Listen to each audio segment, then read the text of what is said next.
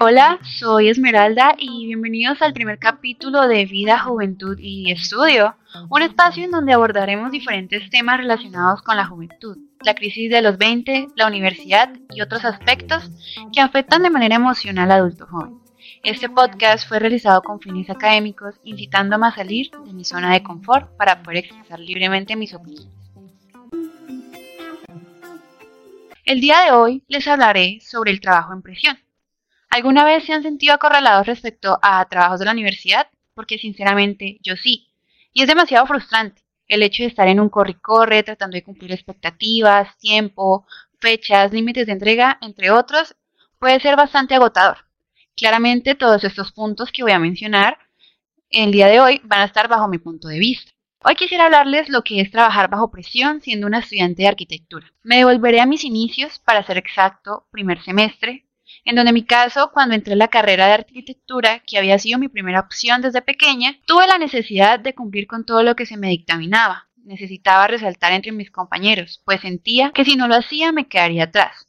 Pero al darme cuenta que la universidad era un ambiente mucho más difícil y pesado respecto a lo que fue un colegio, tuve un golpe durísimo con la realidad, algo que sinceramente siento le pasaba a casi todos. Los trabajos empezaron a ser más exigentes, se sentía un ambiente competitivo, debía cumplirse con trabajos para siete materias, teniendo en cuenta que cuatro valían el doble. El lapso de entregas de trabajo era de día por medio y todo esto lo estaba viviendo con tan solo 17 años. Y eso me llevó a un desgaste total el primer mes. Cabe resaltar que al parecer un estudiante de arquitectura no tiene el derecho de quejarse. O bueno, eso es lo que da a entender el ambiente al cual el estudiante sometido. Por los pasillos se escuchan frases muy frecuentes como oh, ya dormí menos que usted y míreme, estoy fresco, o llevo un mes sin dormir más de 5 horas y todavía aguanto un poco más, entre muchas más. Esto puede ser bastante preocupante ya que pues estamos normalizando este tipo de situaciones, pues no es normal dormir dos horas porque tenemos el pensamiento que si llegamos a dormir el tiempo que necesitamos, que mínimo es 7 horas, no alcanzaremos a terminar las entregas.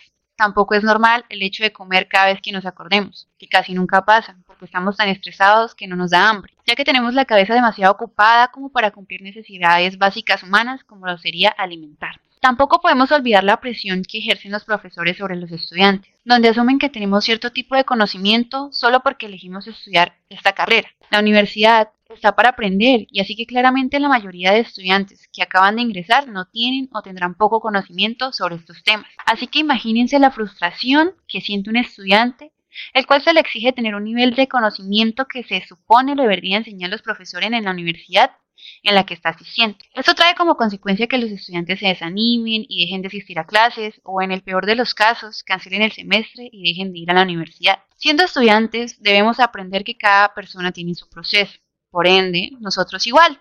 No somos hormiguitas que solo trabajan y ya. Somos seres humanos que poseen necesidades y sentimientos. Podemos ir a nuestro propio ritmo sin tener la presión que la mayoría de las personas que nos rodea nos, ponen encima. Somos nuestro propio jefe y nosotros decidimos llevar las cosas con calma o vivir a las carreras y trabajando bajo presión solo por cumplir las expectativas de terceros. No todo es malo. Digamos que el trabajar bajo presión puede resultar agotador en la mayoría de los casos, pero se podría decir que nos prepara para el mundo real, en donde si la universidad es pesada, el ambiente laboral lo será mucho más. El trabajar bajo presión nos ayuda a pensar con cabeza fría y a ser ágiles respecto a la solución o planteación de proyectos. Existirán muchos momentos de la vida en donde la única opción será trabajar contra el reloj para poder cumplir con lo planteado, pero eso no es lo peor del mundo. Como digo, es cuestión de costumbre. Obvio sí, si es posible, es fundamental mantener la calma, recordar que nosotros también tenemos necesidades y que la vida no es solo la universidad, sino que hace parte de nuestra vida. Si se sintieron identificados con el contenido de este primer capítulo, espero haberlos ayudado un poco. Nada mejor como saber que no somos los únicos que se sienten de esta manera